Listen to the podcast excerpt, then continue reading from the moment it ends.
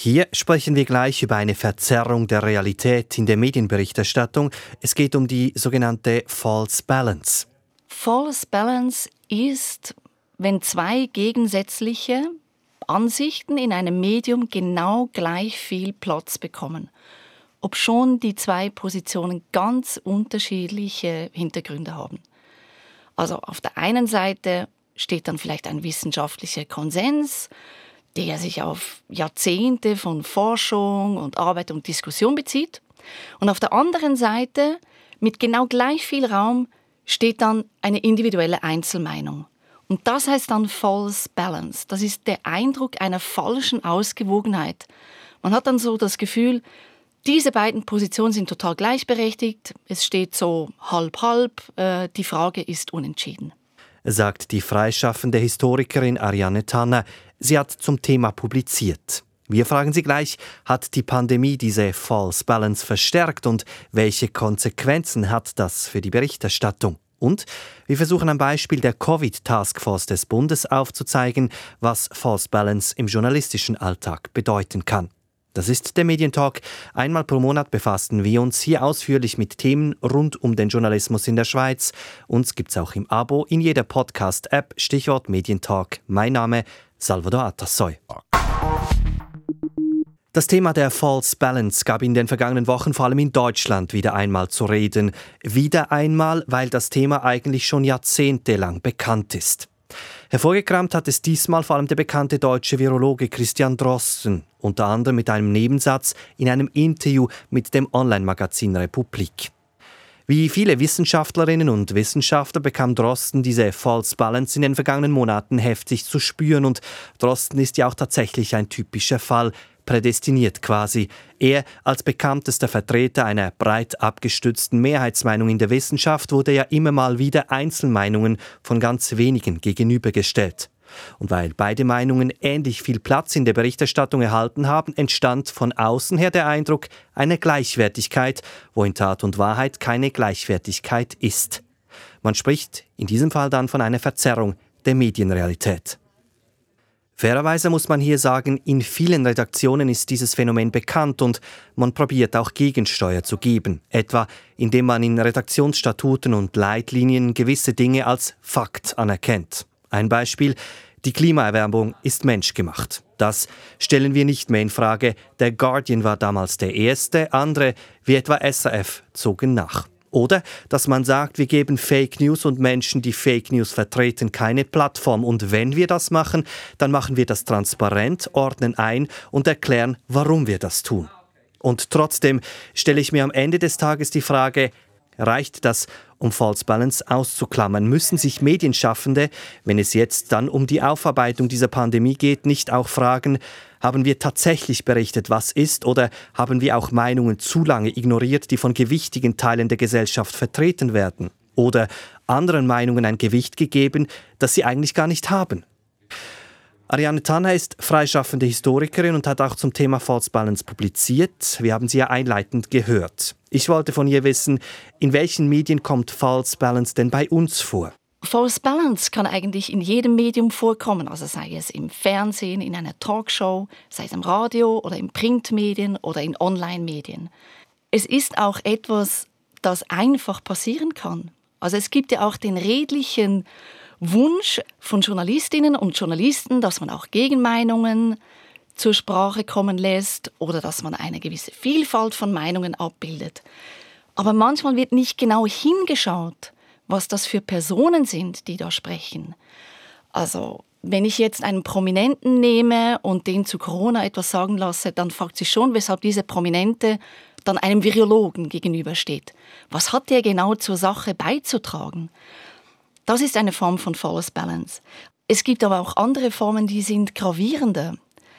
Wenn ein Medium selbst False Balance als ein Mittel einsetzt, also man nimmt äh, eine Extremmeinung, um Aufmerksamkeit zu erzeugen. Und noch eine schwerwiegendere Form von False Balance ist, wenn Interessengruppen von außen kommen und Medien extrem unter Druck setzen, dass ihre Meinung vorkommt. Sie setzen extrem viel Geld ein oder sogar Juristen. Also das wäre dann wirklich die schwerwiegendste Form von False Balance. Ich würde das gerne ein bisschen auseinandernehmen. Das Erste, was mich jetzt interessiert, ist, der Journalismus hat ja die Aufgabe, alle Meinungen abzubilden. Ich höre jetzt hier vor allem raus, offensichtlich hat er das nicht Ihrer Ansicht nach. Das schneidet sich ja irgendwo durch, nicht? Ja, es gibt sogar solche Meinungen, die sind nur politisch motiviert. Die sind nicht sachbezogen. Die tragen auch nicht zur Beantwortung einer Frage bei oder zur Lösung eines Problems. Und das ist dann eigentlich eine Form von Propaganda und nicht eine ernstzunehmende Meinung, die auf einer Sachkunde oder auf einem breiten Erfahrungsschatz beruht. Kann man sagen, dass das Problem hat sich während der Pandemie akzentuiert? Sagen wir mal so. Während der Corona-Pandemie hat sich für die Schweiz gezeigt, dass gewisse Medien anfällig darauf sind, in die Falle der False Balance zu tappen. Nehmen wir das Beispiel der Gesichtsmasken. Also jetzt ist die Corona-Pandemie schon über ein, ein Vierteljahre alt und immer noch ist das so eine quasi Frage, die immer wieder diskutiert wird. Nützen jetzt diese Gesichtsmasken etwas gegen die Übertragung des Coronavirus oder nicht? Dabei ist diese Frage seit dem ausgehenden 19. Jahrhundert beantwortet. Natürlich nützen Gesichtsmasken. Trotzdem, ich als Journalist will man ja kritisch nachfragen, man muss kritisch nachfragen. Das bedeutet, man muss ja auch Meinungen nehmen, die kritisch klingen. Haben wir Fehler gemacht? Das Problem liegt darin, dass zu wenig sichtbar gemacht wird, woher diese marginalisierte Meinung kommt. Es geht ja nicht darum, dass man sagt, Minderheiten sollen zur Sprache kommen, marginalisierte Gruppen der Gesellschaft, die zum Beispiel in, in Armut sind, die sollen auch zur Sprache kommen, sondern meistens stehen hinter solchen Meinungen ganz starke politische Apparate, auch Lobbygruppen, die versuchen, öffentlich-rechtliche Sender oder Medien unter Druck zu setzen. Und das ist dann nicht einfach eine Meinung unter vielen. Das muss sichtbar gemacht werden, welche Interessen dahinter stehen. Ariane Zahner, für mich klingt das trotzdem ein bisschen so nach Einschränkung der Meinungsfreiheit. Ist das dann nicht irgendwo durch auch ein wenig Zensur, was hier gefordert wird von Ihrer Seite? Nein, das ist keine Form von Zensur. Ich habe eher das Gefühl, dass in der Schweiz die Wissenschaft seit 20 Jahren so unter Beschuss ist, dass sie quasi sich wieder zurückarbeiten muss als eine gesellschaftliche Kraft, die einfach ernst genommen wird, auch in der Demokratie. Und Wissenschaft ist da erstens mal nicht einfach ein abgeschlossenes Gebilde.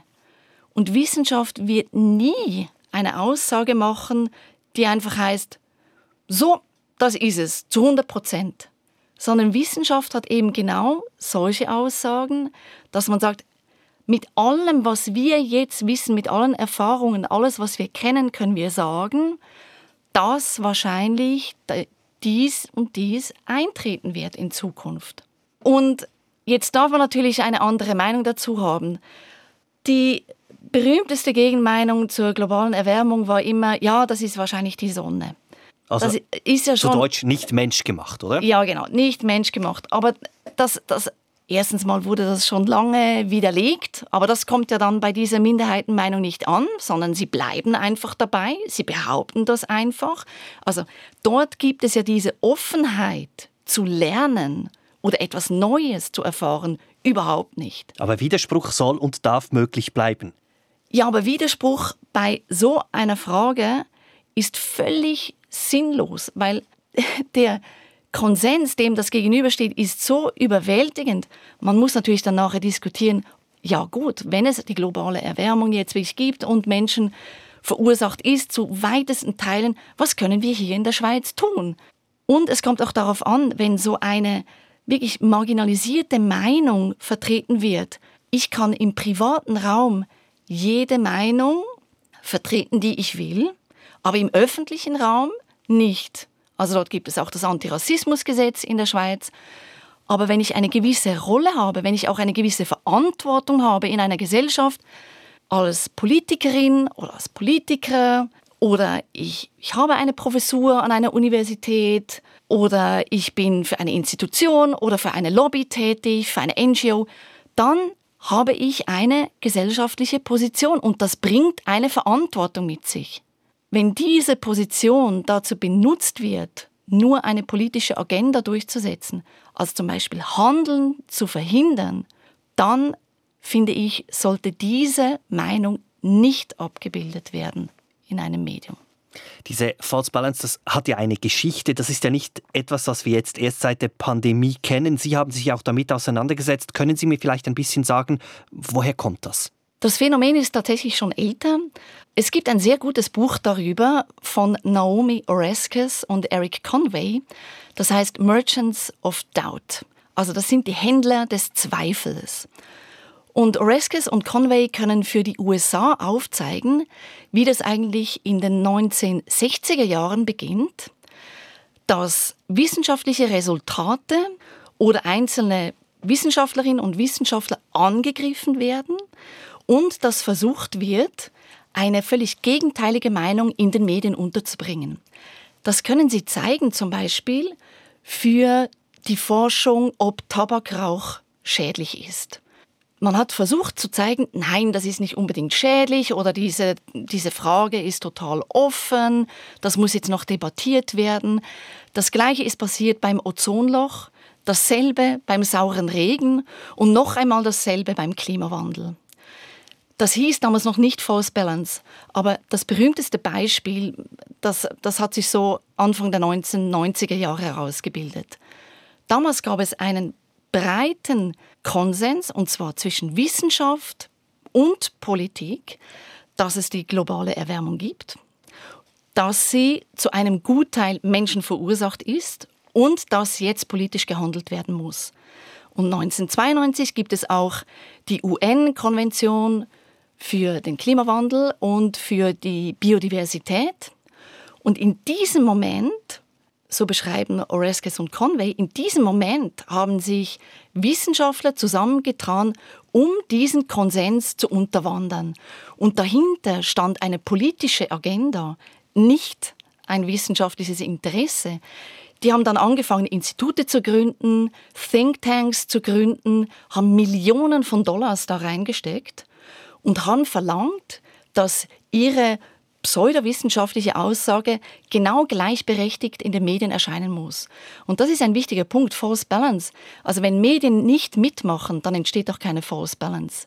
Aber weil die Medien mitgemacht haben, kann man jetzt eigentlich sagen, wurde eine entschlossene Handlung und auch eine gesellschaftliche Bereitschaft, etwas gegen die globale Erwärmung zu tun, um 30 Jahre verzögert. Trotzdem, es lässt mich jetzt nicht ganz in Ruhe. Ich finde, der Journalismus muss kritisch sein und er muss hinterfragen dürfen. Es darf keine Dinge geben, die nicht hinterfragt werden sollen. Das glaube ich als Journalist. Und trotzdem, ich sehe, dass das Problem existiert. Ich sehe allerdings noch nicht ganz, wie man damit umgehen soll, weil der Journalismus soll kritisch sein. Immer. Allem gegenüber. Wie lässt sich denn das vereinbaren? Ich glaube tatsächlich, dass es Fragen gibt, die man nicht mehr stellen muss. Es gibt Fragen, das kann nur Pseudo sein. Nehmen wir das Beispiel, dass die Zeit im Juli 2018 gefragt hat, Seenotrettung pro und contra. Soll man das jetzt machen? Soll man jetzt diese Ertrinkenden in dem Mittelmeer retten? Ja oder nein? Was gibt es da für Vor- und Nachteile?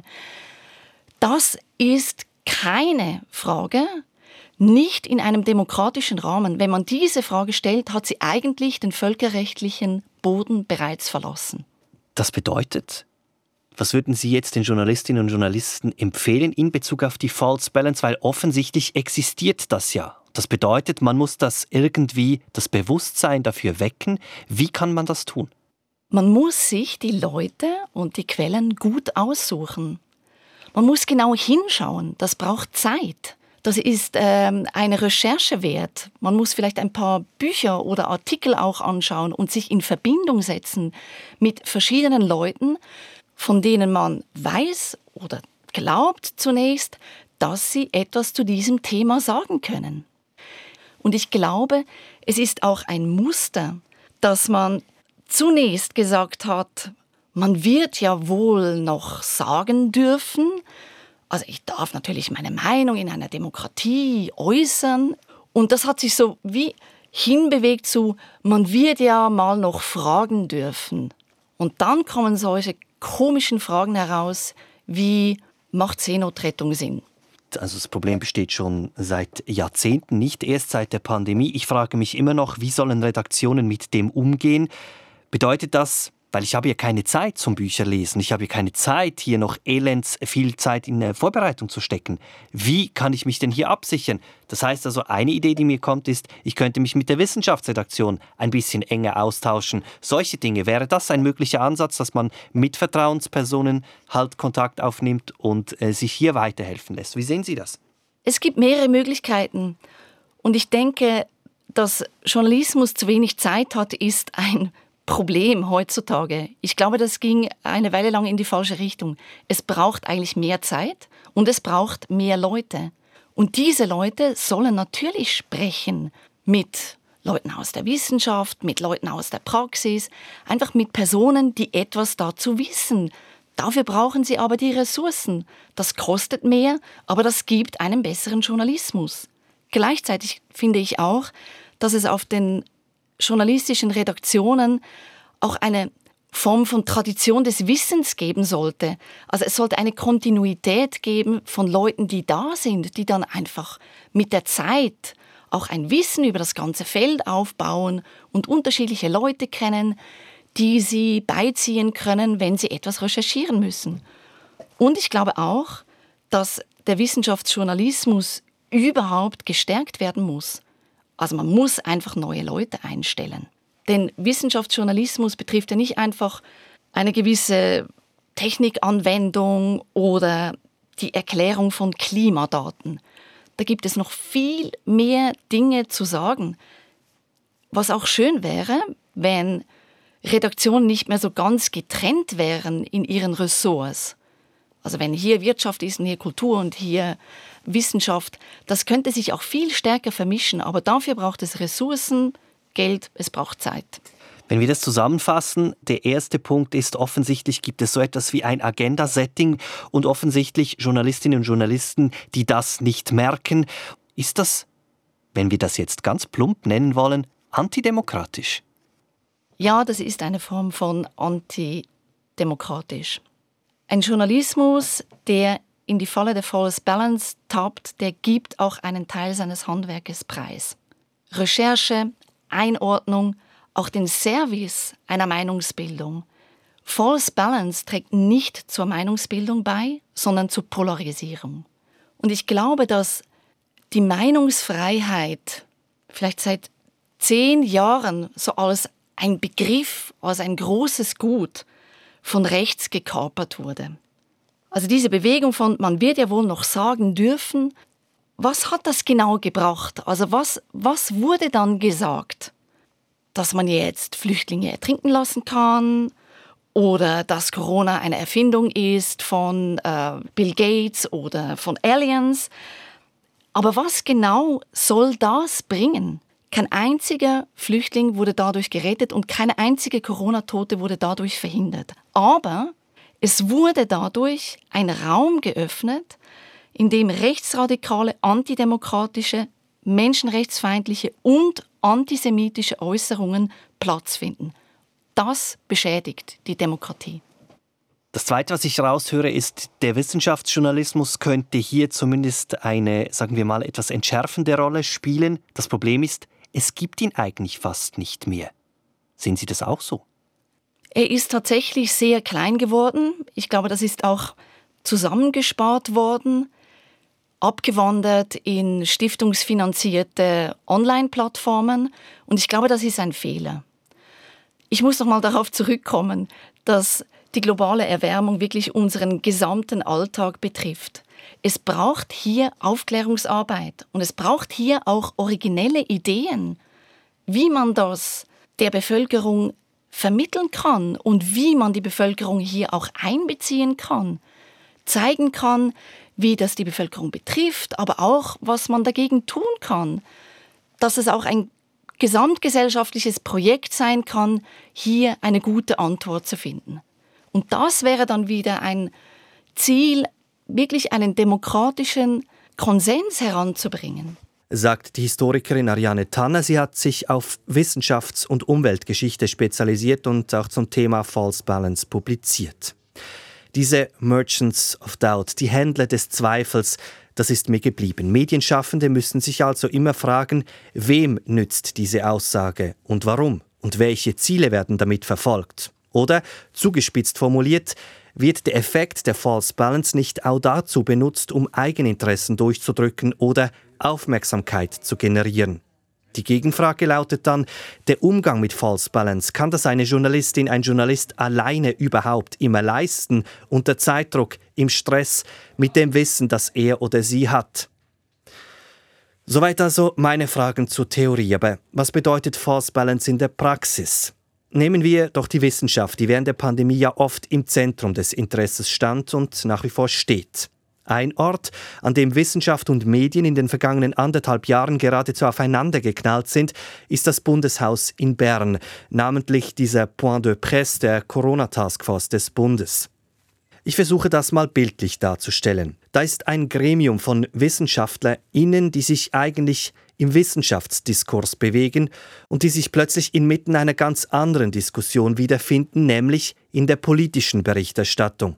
Und eben nicht nur das. In dieser Berichterstattung wird die Wissenschaft nur als eine von mehreren Positionen wahrgenommen, die etwas will. Oder anders gesagt, die Wissenschaft wird in diesem Diskurs zu einem Akteur mit Eigeninteressen und einer Forderung. So wie etwa die Tourismusindustrie oder der Gastronomiebereich.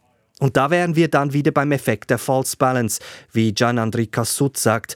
Cassut leitet die Kommunikation des ETH-Rates und koordiniert damit seit September eben auch die Kommunikation der Covid-Taskforce des Bundes. Die False Balance haben wir schon auch gesehen. Wir sind natürlich als äh, Wissenschaftskommunikatoren und Wissenschaftskommunikatoren jetzt sehr stark in der politischen äh, Berichterstattung dargestellt worden und das war für uns halt etwas ungewohnt. Und da war es teilweise so, dass zum Beispiel die wissenschaftliche Taskforce mit einem Statement gegenüber, gegenübergestellt wurde von GastroSwiss, die zu einem speziellen Thema ein anderes Statement hatten. Und dieses Wie betrachten der Wissenschaft als ein Stakeholder oder eine Interessensvertretung im Vergleich mit GastroSwiss oder Gewerbeverband oder anderen, das war für uns ungewohnt. Und das ist wahrscheinlich dann auch das, was so äh, als False Balance bezeichnet wird, denn die Wissenschaft, unsere Themen innerhalb der Taskforce, da hatten wir natürlich eine Abteilung Ökonomie und Wirtschaft, ebenso wie Vir Virologie oder Epidemiologie. Insofern ist das Verständnis der Wissenschaft eigentlich sehr breit zu sein dass sie quasi gleichwertig neben Interessensvertretungen gestellt wurden. War das aus Ihrer Sicht ein Problem? Also haben Sie das gemerkt, wenn jetzt beispielsweise journalistische Anfragen dann zurückkamen an die Taskforce? Wir haben es insofern gemerkt, dass gewisse wissenschaftliche Studien gegenübergestellt wurden an so eher spontane Meinungsäußerungen von Protagonisten von diesen Interessensverbänden und dann uns die Frage gestellt wurde, es gäbe die Meinung dieser Wissenschaft und dann gäbe es eben noch die Meinung von Herr oder Frau XY. Und das war für uns dann häufig irritierend, weil wir natürlich in unserer vorgesagt haben, das ist jetzt nicht eine klare Meinung der Wissenschaft, sondern es ist eine fundierte Analyse, in der interdisziplinär verschiedene Wissenschaftlerinnen und Wissenschaftler zusammengearbeitet haben, um eine Analyse zu präsentieren, während denn das andere halt eher eine Meinung ist. Die Kommunikation der Covid-Taskforce wurde ja in den vergangenen Monaten von verschiedenen Medien scharf kritisiert. Eben gerade auch, weil die Wissenschaft in diesem Diskurs zu einem Stakeholder, also zu einem Akteur wurde. Klar ist, das muss man thematisieren. Etwa mit der Frage, braucht es mehr Wissenschaft im Journalismus, sprich Wissenschaftsjournalismus als Bindeglied zwischen Medien und Wissenschaft, so wie es auch Ariane Tanner bereits gefordert hat. Ähnliche Gedanken macht man sich tatsächlich derzeit auch an verschiedenen Universitäten und Fachhochschulen. Im Gespräch ist da etwa eine Stiftung, welche von Universitäten und Fachhochschulen finanziert wird und Wissenschaftsjournalismus fördern soll, sagt Gian-André Cassut. Er leitet die Kommunikation des ETH-Rates. Der Rat ist Strategie- und Aufsichtsgremium für die beiden technischen Hochschulen der Schweiz, für die ÖPFL und die ETH. Die Idee einer Stiftung steht also im Raum. Die Frage ist, wie breit abgestützt ist diese Idee? Noch ist es nicht so breit abgestützt. Wir haben äh, einige Gespräche mit verschiedenen Hochschulen geführt. Begonnen haben wir bei uns im ETH-Bereich und haben uns international viele Modelle von Förderungen von Wissenschaftsjournalismus angeschaut so quasi geschaut, welche sind erfolgreiche Modelle, wie funktionieren sie und haben sie untereinander diskutiert und sind zum Schluss gekommen, dass so eine Förderstiftungsidee wahrscheinlich die beste Idee wäre. Wir haben das mit mehreren Hochschulen äh, bereits diskutiert. Und jetzt wollen wir mal in die nächste Phase treten das etwas zu konkretisieren um äh, am Schluss natürlich möglichst viele hinter diese Idee zu bringen. Dabei ganz wichtig ist in den engem Austausch mit dem Club der Wissenschaftsjournalisten und Journalistinnen, weil es natürlich wichtig ist, dass die Idee, die wir dann entwickeln, ähm, auch auf Interesse stößt und auch wirklich dann Probleme löst. Von daher muss sie gut überlegt sein, um dann nachher auch die Wirkung erzielen zu können. Wir reden gleich noch über mögliche Förderung was mich noch interessieren würde, das Geld. Das muss ja dann irgendwo herkommen. Jetzt eine Stiftung zu fördern als Universität, das stelle ich mir nicht ganz einfach vor. Wo würde man dieses Geld dann loseisen? Ja, das ist eine der großen Fragen. Ähm, es ist so, dass als Universität hat man ja auch den Auftrag, den Dialog mit der Gesellschaft zu führen. Unsere Universitäten sind kantonal geregelt. Es ist, die ETHs sind beim Bund. Das heißt, wir haben jetzt nicht eine Stelle oben irgendwo, die bestimmen kann, was alle tun sollen, sondern jede Universität hat mit ihrem Kanton oder jede Fachhochschule mit ihren Kantonen eine Leistungsvereinbarung. Das heißt, es kommt eher aus der Idee heraus, wir alle haben ja den Auftrag, dass wir das Wissen der Hochschulen weitergeben an die Gesellschaft, aber auch an die Politik und wenn wir zum Schluss kommen, um wirklich gute Wissenschaftskommunikation auch machen zu können, brauchen wir auch gute Wissenschaftsjournalistinnen und Journalisten. Dann glaube ich, haben wir schon auch ein Argument, um uns alle, unsere Hochschulen, äh, Universitäten zu überzeugen, dass wir äh, eine Investition machen, einen Geldbetrag sprechen können an eine Stiftung, welche eben den Wissenschaftsjournalismus fördert. Zudem ist die Schweiz eine Stiftungslandschaft, die sehr reichhaltig ist. Ich glaube, es gibt über 12.000 Stiftungen in der Schweiz. Wenn es uns gelingt, noch einige zu überzeugen, dass sie mithelfen, mit privaten Geldern diese Stiftung anzureichern, dann glaube ich, schaffen wir es auf ein Niveau, dass wir wirklich einen, einen guten Effekt und eine Stärkung des Wissenschaftsjournalismus erreichen. Das würde aber bedeuten, die Universitäten, die Fachhochschulen müssten bei ihren Kommunikationsbudgets kürzen, denkbar und einen Teil dieser Gelder beispielsweise in die Stiftung geben? Das wäre ähm, ein mögliches Modell oder, oder in irgendeinem Bereich müssten vielleicht Kürzungen gemacht werden. Vielleicht reicht es aber auch, wenn wir einfach durch die Summe, die wir sind an Hochschulen und Universitäten und jeder einen kleinen Beitrag leistet, und wir zudem noch private Stiftungen finden, die etwas beitragen, dann können wir, glaube ich, schon einen sehr großen Effekt erzielen. Ich glaube, es geht hier nicht um sehr hohe Beiträge und sehr starke Kürzungen von äh, Kommunikationsbudgets. Ich glaube, es ist durch die große Vielzahl die wir haben, äh, durchaus realistisch, dass mit vielen kleinen Beiträgen und Partnerschaften wir eine Summe hinbekommen, die attraktiv ist und den Wissenschaftsstandort und Wissenschaftsjournalismus in der Schweiz stärkt. Das bedeutet, wir sprechen von einem Betrag in einem einstelligen Millionenbereich.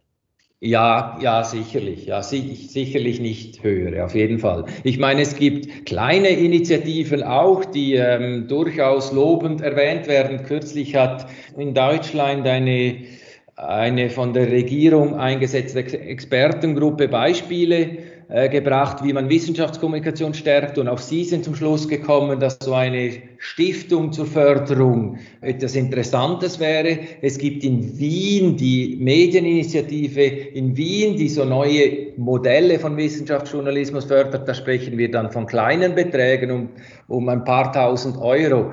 Ich denke, man kann in der Summe äh, doch sehr viel bewirken, wenn wir alle zusammenspannen in, in der Schweiz und uns einig sind, dass wir so eine Stiftung möchten und, und diese dann auch alimentieren.